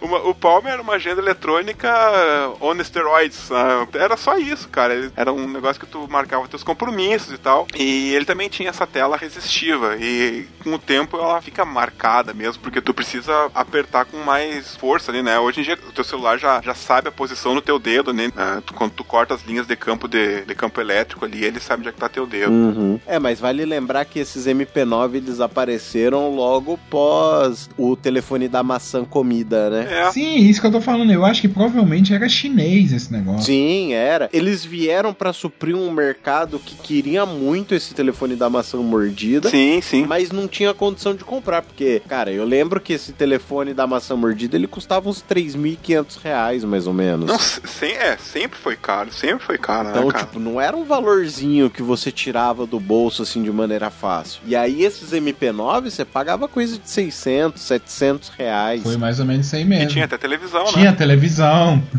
Até os iPhone. Quem não lembra dos iPhone? É, iPhone. o iPhone. É, eu, eu, eu- conheci um iPhone que era bem esse que, o- que o, Guilherme falou. Tinha televisão, o radinho, ah, botava uns MP3 ali. Cara, mil vezes melhor. Quem não queria assistir a Copa do Mundo no celular? Pois é, né? Nossa, cara, era muito da hora, No cara. ponto de ônibus assistia novela, dava a noite pro William Bonner ali do. E isso, cara, ainda era uma época assim que, por exemplo, o que tava reinando lá ainda era o V3 da Nokia, da Motorola, desculpa, né? O, o V3 e tal. E, e, assim, a gente tava saindo de toque polifônico, Uhum. sabe? Ainda usava aqueles toquinhos polifônicos. Uhum. E esse tipo de celular, por isso que eu, eu lembrei dele, que né, já tava imaginando o futuro. Por exemplo, eu podia carregar a memória. Ele tinha uma memória grande. Eu carregava com músicas, assim, que eu baixava no computador, botava nele. O toque do celular, eu botava a música que eu quisesse, sabe? Eu baixava a música e, e a música que eu quisesse eu conseguia. Então era muito diferente do- dos celulares da época. Sim. Vocês chegaram a, a mandar ringtone por SMS pro celular de vocês? Nossa senhora. Comprei muito ringtone. Nossa. É, ou- é, ou tu comprava o ringtone ou tu mandava um código, né? No, pelo menos dos da Nokia era assim, tu mandava lá. Cara, tinha como fazer também, né? Aham. Nossa, é Tu mesmo. mandava a nota musical pra ele ali, E6, A4, Caraca. e, tá, e, e ele transformava isso em, em música. Nossa senhora, que nostalgia. Já brinquei muito com isso, cara, porque celular não servia pra nada, né? A gente, é, eu tinha celular só pra ter esses tijolinhos. Aí eu brincava muito disso, de tentar fazer uma musiquinha legal ali e tal. Eu lembro que o primeiro celular que eu fiquei embasbacado, mas eu não, eu não cheguei a ter, foi um da Gradiente também, que era o Gradiente Chroma. Vocês lembram desse. Esse eu confesso que não. Ele era, pra época, ele era muito pequenininho, cara. Era bem compacto mesmo. E era bem bonitinho. Mas era, era. Eu não sei como é que era a questão da Gradiente com a, com a Nokia, mas o sistema operacional parecia ser o mesmo da Nokia, porque tinha os mesmos joguinhos, os mesmos toques. Mas era bem legal o Chroma. Mas meu mesmo, assim, que quando eu comprei, eu me senti no futuro, era o Nokia Engage. Eu sempre gostei muito de videogame, de jogo. Eu, ah, logo que eu me formei, daí saí da, da bolsa de 75 reais de, de monitoria e fui para uma bolsa de mestrado. Daí eu já consegui comprar umas coisas melhores, né? E eu comprei o Nokia Engage. É, esse Engage ele parece muito com o Game Boy, né? É, e era muito interessante porque tu falava com ele de lado. Nossa. E ele ficou conhecido como orelha de elefante. tu imagina, né? Tu, hoje em dia tu pega um celular, mesmo que ele seja grande, tu fala com ele paralelo à tua orelha, né? Sim. O Engage ele tinha que falar com ele na transversal. Ele tinha um formato também, que era um, um semicírculo, né? Então parecia uma orelha de elefante mesmo. Mas, cara, era muito bom meu Engage. E eu tinha incríveis 1 GB de, de memória. Nossa. Tinha um cartão MMC, não era nem um cartão SD ainda. Um cartão MMC de 1 GB. É, porque era da Nokia, né? Uhum. É que a Nokia ela utilizava outro padrão de memória, né? É, mas era muito bom. Imagino. Vocês chegaram a ter contato com fax? Sim, no primeiro serviço lá entre 2004 e 2006, mas foi muito pouco. É, eu também, assim, eu tive muito pouco contato com, com fax. Já era uma época que tinha internet assim de relativamente boa qualidade e acabava sendo possível o envio de foto, essas coisas assim por e-mail. Uhum. Então foi bem pouco mesmo o contato que eu tive com fax. Uhum. É. Eu lembro de papel de fax que meu pai levava pra gente desenhar. Nossa. Que ele era, ele era dobrado, né? Uma folha dobrada assim, junto com a outra, e você destacava. Ah,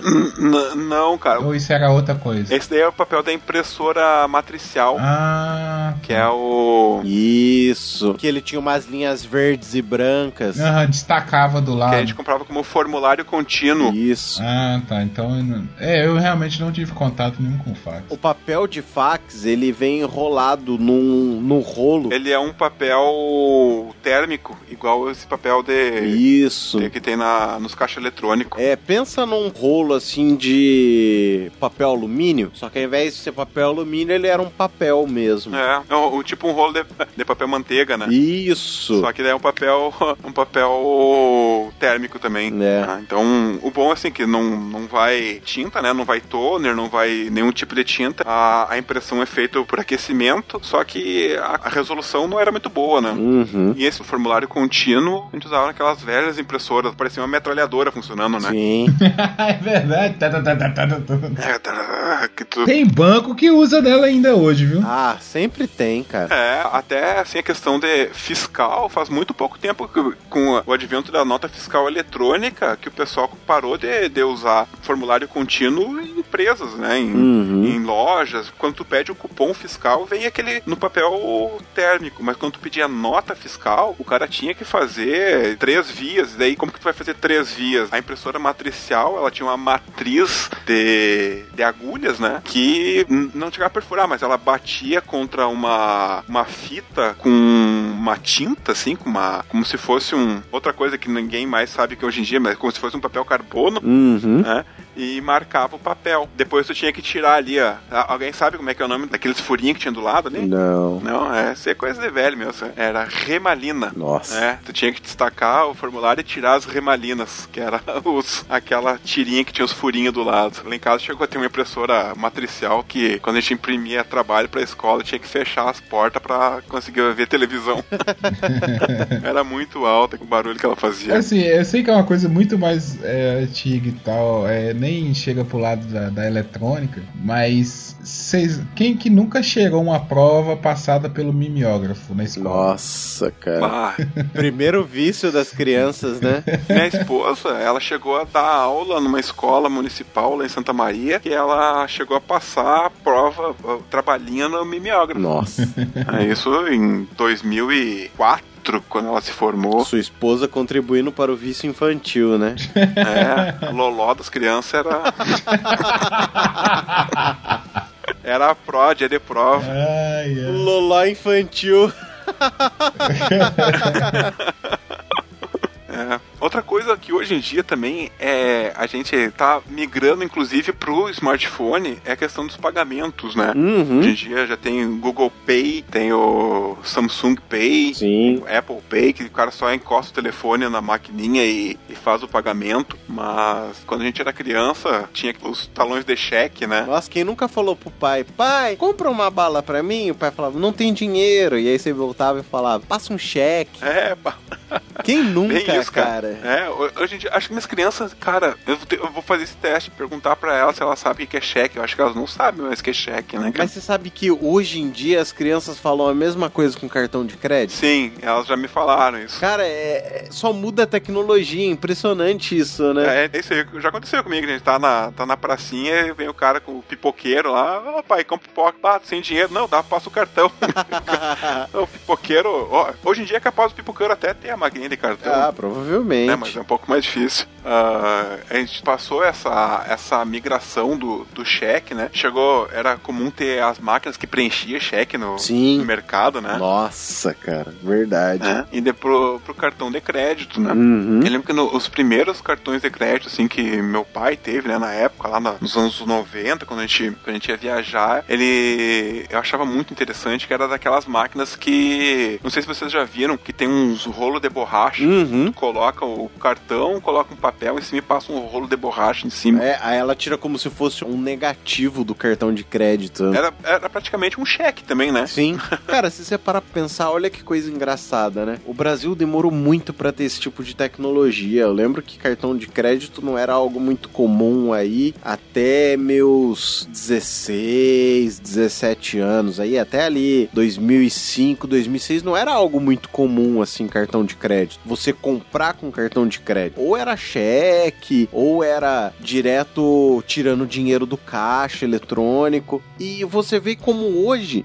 o Brasil ele é um dos países que tem a maior infraestrutura em tecnologia bancária e, cara, a gente faz tudo hoje em dia sem precisar ter o dinheiro no bolso, né? É. Então, cara, é- eu acho incrível isso. O Brasil, ele é um país tão atrasado em algumas questões, mas tão à frente do seu tempo. Cara, até hoje em dia nos Estados Unidos, o nego paga a conta com cheque via correio, entendeu? Não, sabe uma coisa que me chamava atenção nos Estados Unidos era que as máquinas de, de cartão de crédito não, não era com, com PIN, Aham. sabe? Não era com, com senha. É, eu passava o cartão lá e tinha que assinar. Sim, então, tipo, cara, é na base da confiança. Eu morria de medo de perder meu cartão de crédito, porque qualquer pessoa passava e podia falsificar uma assinatura ali até eu me dar por conta. Sim. Cara, como é impressionante esse tipo de coisa, né, cara? Nosso país tão atrasado em algumas coisas, mas tão evoluído em outras, né? Uhum. Pra gastar dinheiro, a gente é melhor que eles. Ah, com certeza, cara.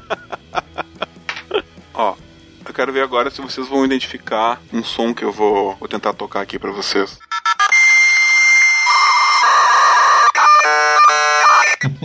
Nossa. Vocês identificam esse, esse som? É a Matrix funcionando. Traz alguma memória pra vocês? Esse é o som do inferno, velho. Boa, bons tempos do pulso único, né? Sim, depois da meia-noite até as 6 horas da manhã, né? Dava meia-noite e um, era tá, tá, tá, tá, tá, tá, direto, né? Cara, no condomínio que eu morava, você conseguia ouvir entre apartamentos, cara, fazendo esse som. Era muito comum. É, né? Porque o, a, a placa de fax modem do computador. Fax modem. Nossa, isso é coisa também, né? Que como evoluiu, né, cara? Eu lembro que nos primeiros PCs a gente tinha que comprar um kit multimídia Nossa.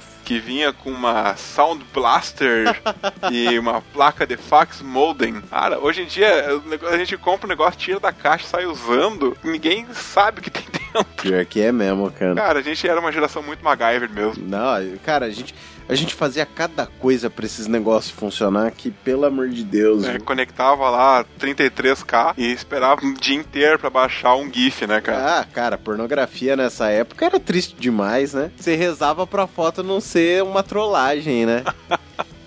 Não, pior que essas trollagens vem até na época ali que eu tava falando da, das músicas, né? Sim. Que tinha os, os trote do, do Emule, trote do Casar, baixava uma música achando que era uma coisa e quando via era outra, né? Nossa, cara, quantas vezes isso não aconteceu comigo, velho? O bom é que, por exemplo, quem usava o Ares, esses outros que eram um pouco mais modernos, você conseguia fazer um sample da música. Uhum. Então você baixava o- alguns pacotes iniciais, ouvia pra ver se era a música que você tava esperando mesmo ou não. Ah, mas tinha uns caras que, cara, eu já peguei, assim, ah, sei lá, lançou o álbum do Blink-182 na época lá. Daí, cara, baixava, ouvia um trechinho no início, ah, é esse aqui mesmo. Daí, dali pra frente, ou era um cara te xingando, ou era, sei lá, botava uma música da Madonna no lugar. Aí os caras faziam, era só pra, pra trollar e sem nem ver a cara da gente, né, cara? Sim. Não sei como é que o gemidão do Zap não começou naquela época.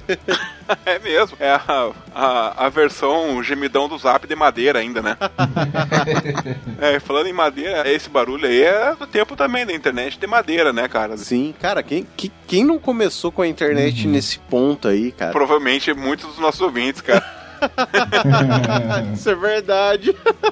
É, muitos deles nem sabem o que, que é isso. Esse era o som do, do handshake que o, o modem fazia com. A ideia é assim: tu tinha dois modems, né? Duas placas que faziam a interface tua para rede telefônica. E ah, esses dois modems eu discava um número do meu telefone que era o número de um outro modem, no caso do modem do provedor de internet. Outra coisa que também ninguém mais sabe o que, é isso, né? Então eu pegava, ligue, pegava o número do, do ZAS, ligava para ZAS e os modems eles tinham que conversar, dizendo bom dia. No, no caso era boa noite, né? Porque era depois da, Da meia-noite, né? era sempre depois da meia-noite. Dizia, Ah, boa noite.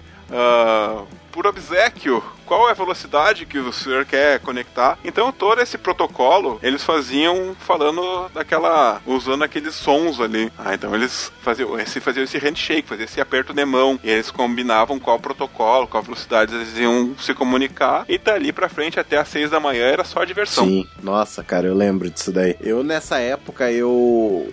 Eu era o sobrinho do, do site, tá ligado? Ah. Então, cara, eu usei muito front page pra criar a pagininha de internet simples. Ah. E eu lembro que nessa época aí tinha muitos provedores que eles permitiam que você fizesse seu site gratuito, né? Não sei se vocês se lembram do xpg.net, Aham. xpg.com, alguma coisa assim. Aham, não, era. Eu, eu acho que era .org mesmo, mas eu lembro, que, eu lembro do XPG, é, tinha. Ponto .blogspot, que veio alguns anos depois, né? É, o Blogspot, mas no início ali, os primeiros que eu lembro que dava um certo espaço grátis era Geocities, né? É, e o IG também, né? Nessa época que veio o IG, o internet grátis. O IG vem depois, né? O, o, o IG ele chegou a ser um provedor, né? Mas o, Sim. o Geocities era só um lugar de hospedagem mesmo. É, hoje o, o IG ele é um portal ainda, né? Sim. Não sei nem se ainda existe. É, o IG começou como internet grátis, né? Como um provedor de internet grátis, né? E depois virou Internet Group, quando ele deixou de ser um, um provedor e passou a virar um, e virou um portal, né? Por incrível que pareça, ele existe até hoje, cara. Caramba, velho. É. O e-mail deles ainda. Entre com o seu e-mail. Nossa, cara. Quem hoje usa e-mail que não seja do círculo do, do Google, né?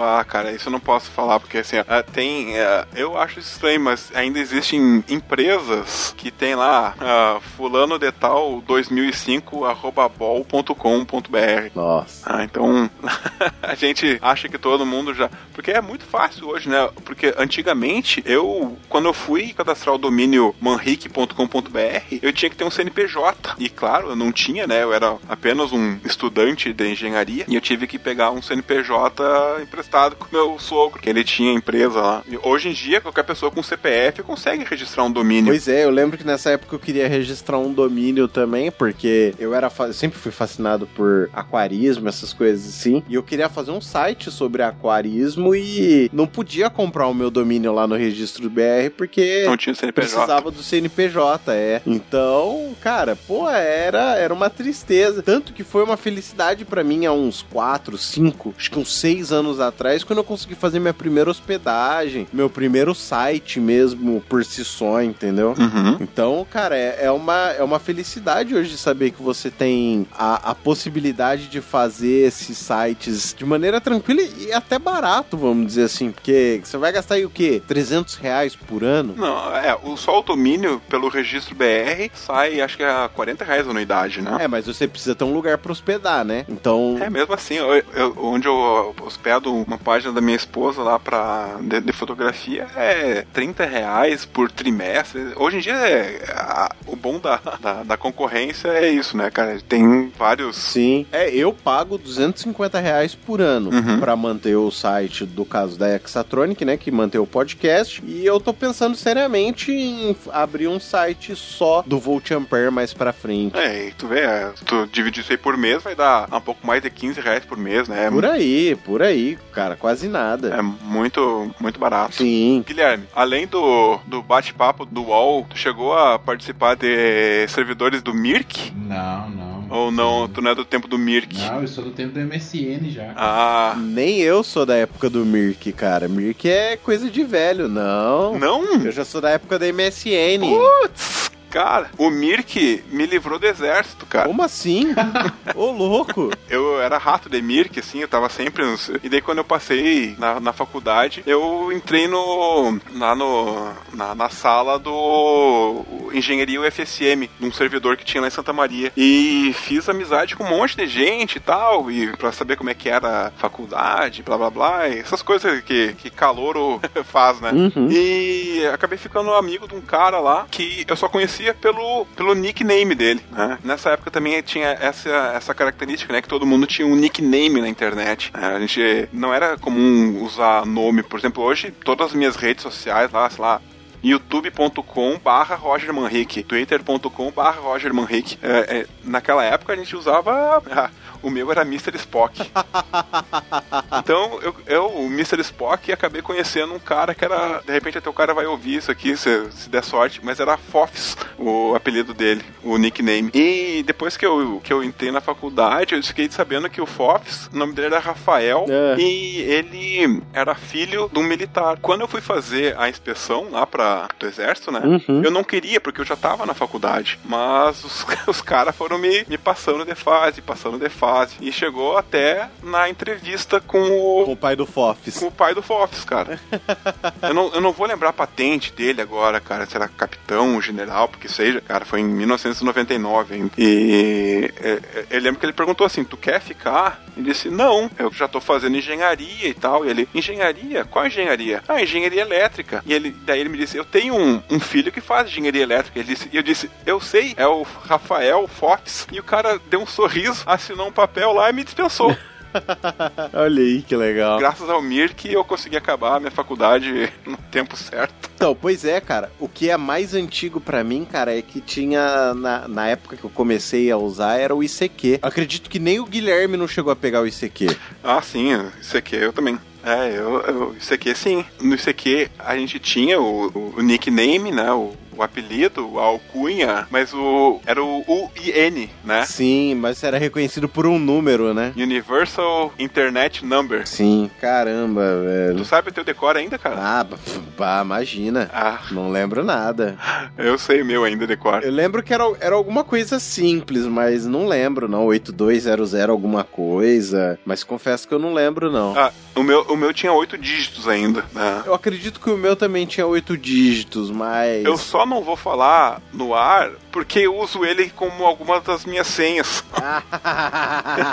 Porque ele é um número que eu decorei, né? Aham. Eu tinha que saber decor. Sim. É um número grande de oito dígitos. E é claro que eu não uso ele sozinho, né? Não, Eu, eu coloco algumas hashes na frente e de- ou depois. Mas é um número assim, um número grande que eu consigo lembrar facilmente. E Entendi. depois, como o Guilherme falou, veio a era do MSN, né? Que acabou matando o ICQ. O MSN era fantástico, que eu usei por muito tempo, depois veio o Skype. Eu tenho certa saudade do MSN. Ah, cara. Sinceramente, assim, eu não, eu não sinto essa saudade, não. É, eu, eu fiquei órfão do MSN, eu acho, cara, porque eu, eu tinha muitos contatos que eu tinha no MSN e depois que, sei lá, a gente migrou pra Skype, Google Hangouts, eu perdi contato totalmente com aquela pessoa. Cara, isso é a vida, cara. Infelizmente é assim, a gente vai perder o contato com essas pessoas. A gente vai perder o contato com essas pessoas, vai estabelecer contato com novas pessoas e é isso aí, cara. O mundo vai ser assim. É. Essa que é a beleza e a graça do, do mundo, né? É isso aí, com esse tom filosofal, eu acho que a gente pode acabar o programa de hoje. O que tu acha? Eu acho que a gente pode começar a pensar nas nossas indicações, né? Isso. Mas bom, então, Adrian, tu tens alguma dica cultural para os nossos ouvintes hoje? Tenho, tenho sim, Roger. Inclusive, a primeira indicação que eu tenho aqui é um filme que tá naquela rede de streaming vermelha, que a gente não fala o nome porque eles não botam dinheiro aqui, mas se eles botarem a gente fala, sem problema algum, porque nós somos mercenários, né? Então, botou dinheiro, a gente fala bem até do Lula de cueca. É, eu tenho meus limites. Bom, eu posso falar, se é bem, aí a gente já não pode garantir essa certeza, entendeu?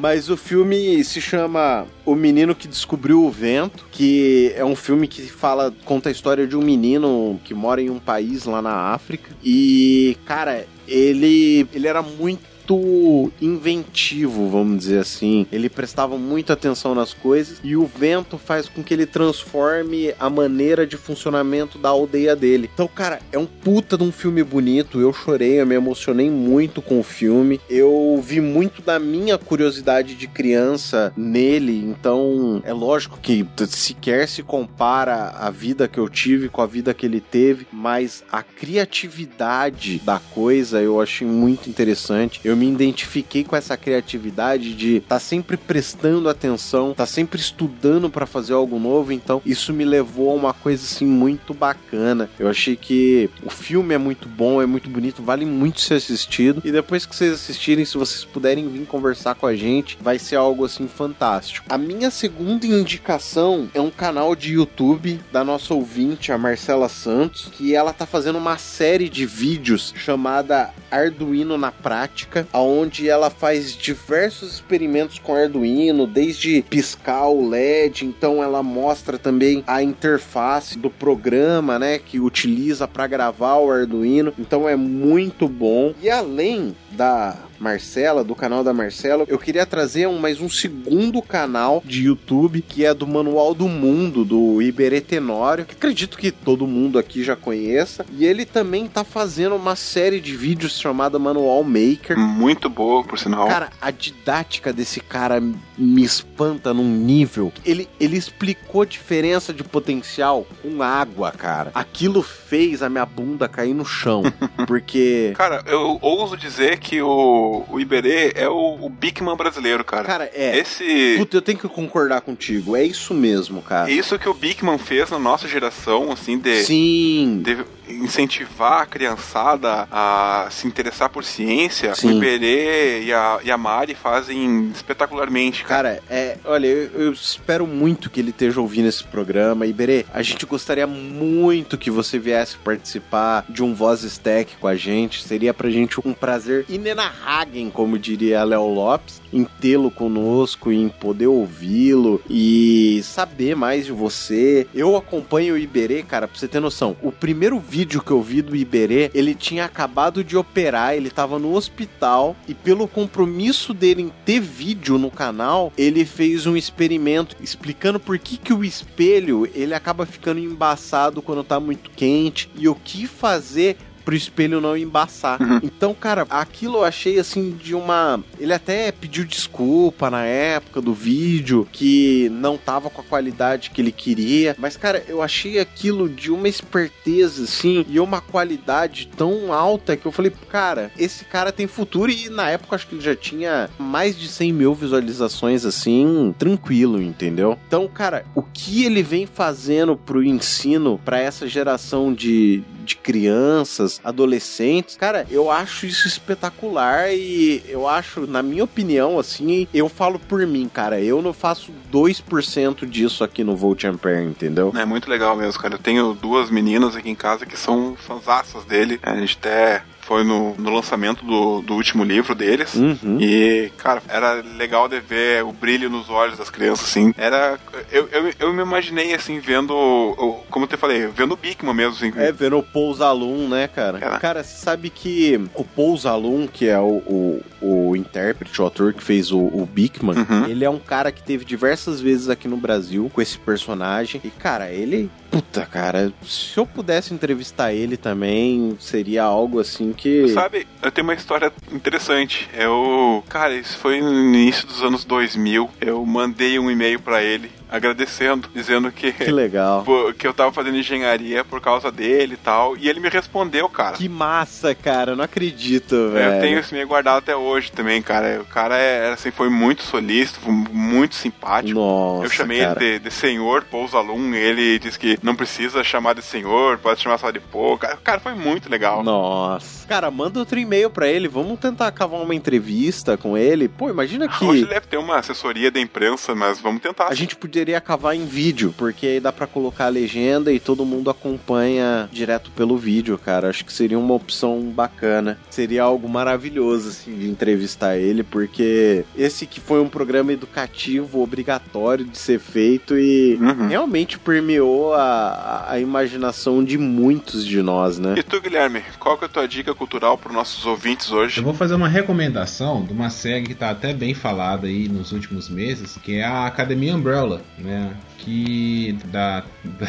da locadora vermelha. E assim, é uma série super curtinha, muito bem trabalhada, produção incrível. E ela tem uma coisa, cara, que eu assim, que um dos personagens, ele tem o, o poder, né? São várias crianças, e um dos, do- dessas crianças ela tem o poder igual o noturno, sabe? De, de viajar, no, é, deslocar no espaço, né? E teletransportar. Na série, isso tá no, no primeiro episódio.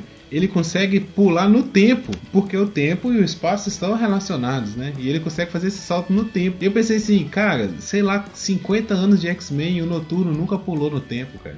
Eles não tiveram essa ideia. Então, só isso já achei genial, assim, o plot da série, né? É uma- um tema batido, mas eles conseguiram tirar alguma coisa nova de um, de um, de um clichê. Então, fica essa dica aí, Academia Umbrella. Eu queria indicar um disco que, que eu tô ouvindo muito esses dias, que acho que vocês sabem, eu sou muito fã de rap, rap nacional e tal. E essa semana aí saiu o disco do Jonga, o Ladrão. E cara, tá um disco muito legal, assim. Então, quem curtir rap, curtir esse tipo de música, dá uma conferida também, que é um disco que tá muito bom. Sabe que eu não tinha o costume de ouvir rap e eu. Uma dica cultural que tu deu alguns tempos atrás do Baco Exu do Blues, acho que foi. Cara, que coisa maravilhosa aquele CD que, que tu indicou, cara. Muito bom mesmo, cara. O, o Bluesman? É, então, cara, eu vou, vou seguir tua dica aí também. Ah, pode crer. E tu, Roger, tu tem alguma indicação pra fazer pra gente? Eu tenho duas também. São duas relacionadas à mesma pessoa. Assim, uma pessoa que, cara, é uma pessoa incrível. Ela é técnica em eletrônica, mas ela é física formação. Trabalha hoje no Japão. O nome dela é doutora Gabriela Bailas. Ela tem um projeto muito legal de mulheres na física. Então sigam ela lá no Twitter. Ela tem poucos seguidores. Vamos lá, pessoal. A gente não tem o Nerd Power ainda, né? Mas vamos ver se a gente tem o Volt Ampere Power aí pra aumentar o número de seguidores dela. O, o Twitter dela é.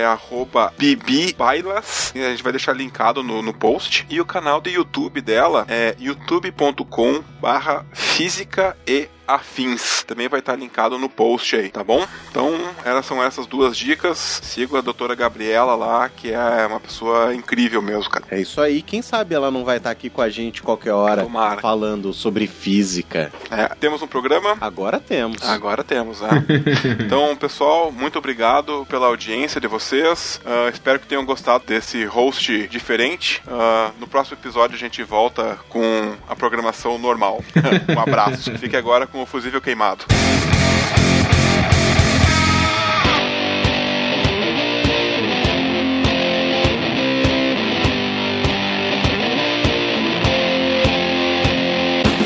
Olá, seja bem-vindo ao Fusível Queimado, a sua sessão de e-mails e recadinhos aqui do Volt Ampere. Eu não tô sozinho, estou com quem? Quem é você? Diz pra gente quem sois vós. Eu sou Guilherme Andrade.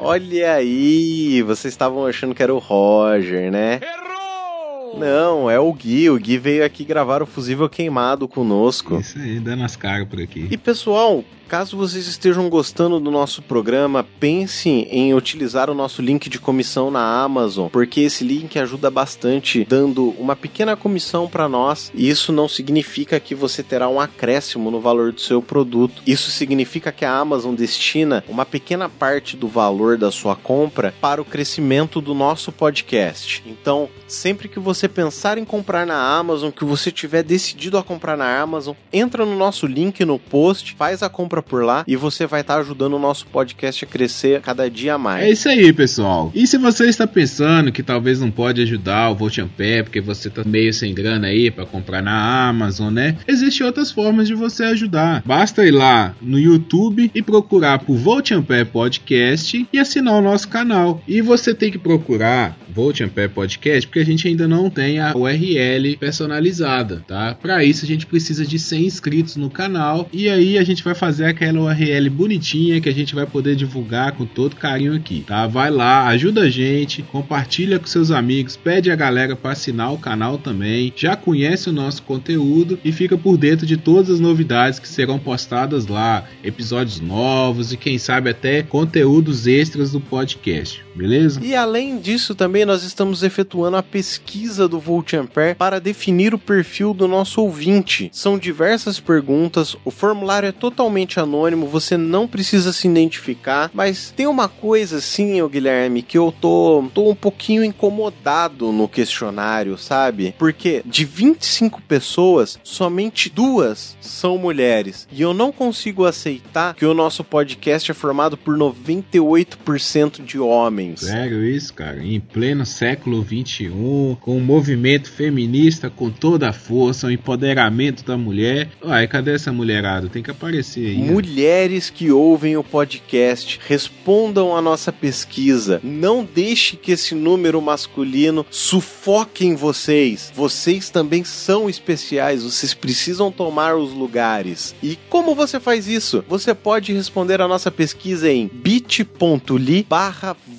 pesquisa. Tudo assim no singular mesmo. Então é bit com i ponto li com y, então bit.ly barra volt pesquisa. Responde lá, o questionário é totalmente anônimo, as perguntas elas são obrigatórias porque nós queremos traçar o perfil do nosso público. Eu realmente não aceito esse número de somente duas mulheres ouvintes. Eu sei que nós temos mais, eu sei que vocês estão aí, então não deixem esse número ficar extremamente enviesado. Então eu espero as suas respostas lá no nosso nosso formulário. Ele ainda vai ficar aberto por mais uns 15 dias e depois disso nós vamos fazer um programa especial para falar sobre esses dados que nós conseguimos junto com a pesquisa, tá bom? Além disso, você também pode conversar com a gente no nosso grupo no Telegram, que você encontra em t.me barra Nós temos uma comunidade que tá super legal lá. Nas últimas semanas que se passaram, a gente estava discutindo sobre associação em série, paralelo, inclusive até a utilização de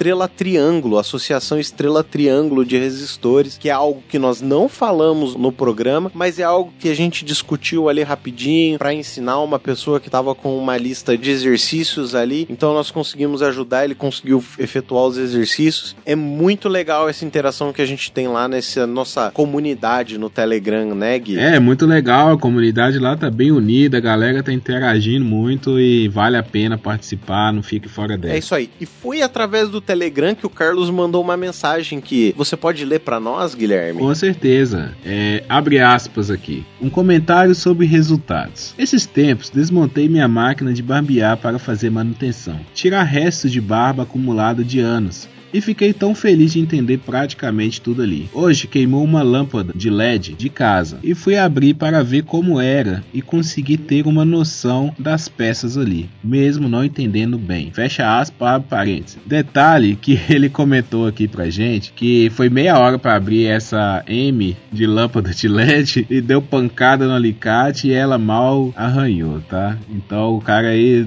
teve muita dificuldade, mas no final deu certo aí.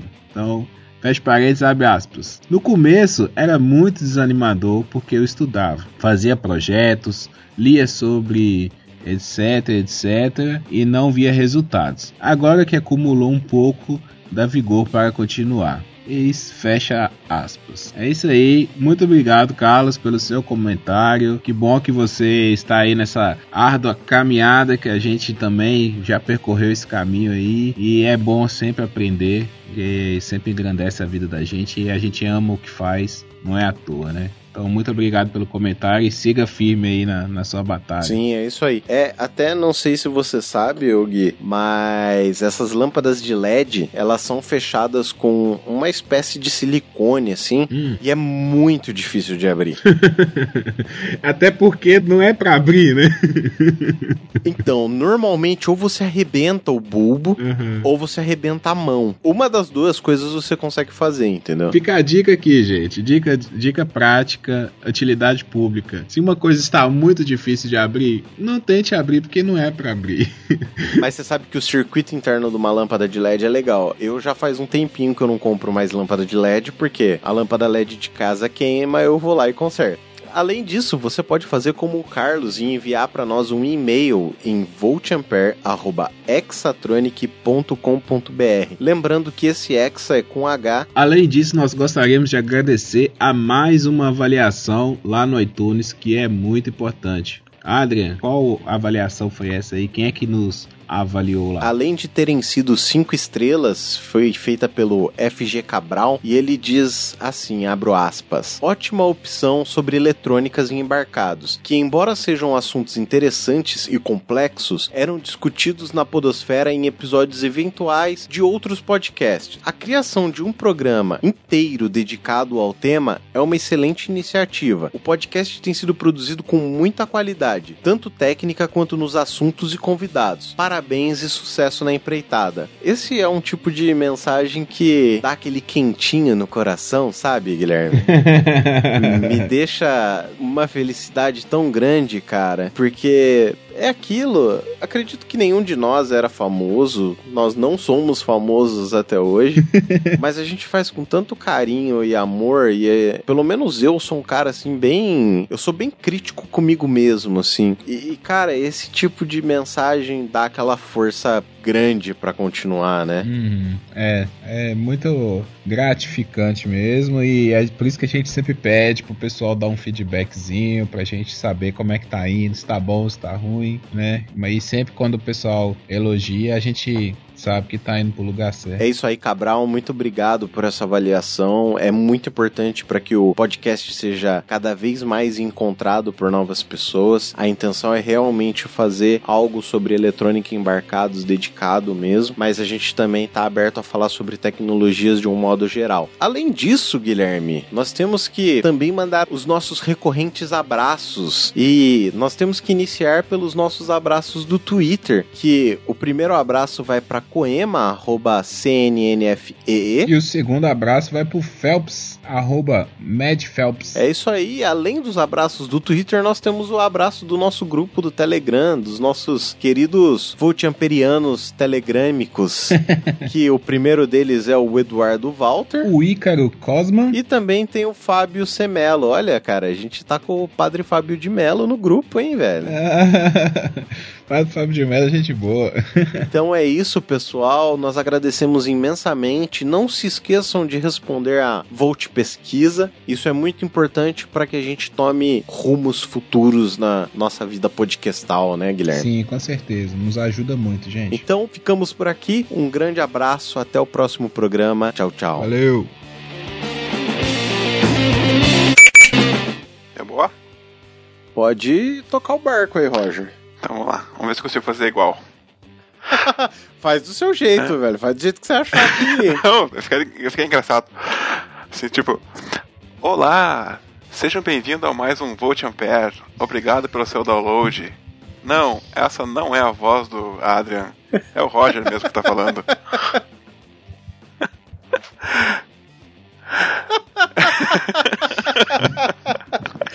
Muito bom, velho.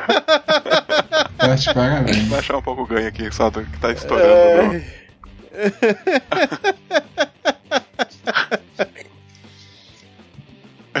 Senta a pua, velho.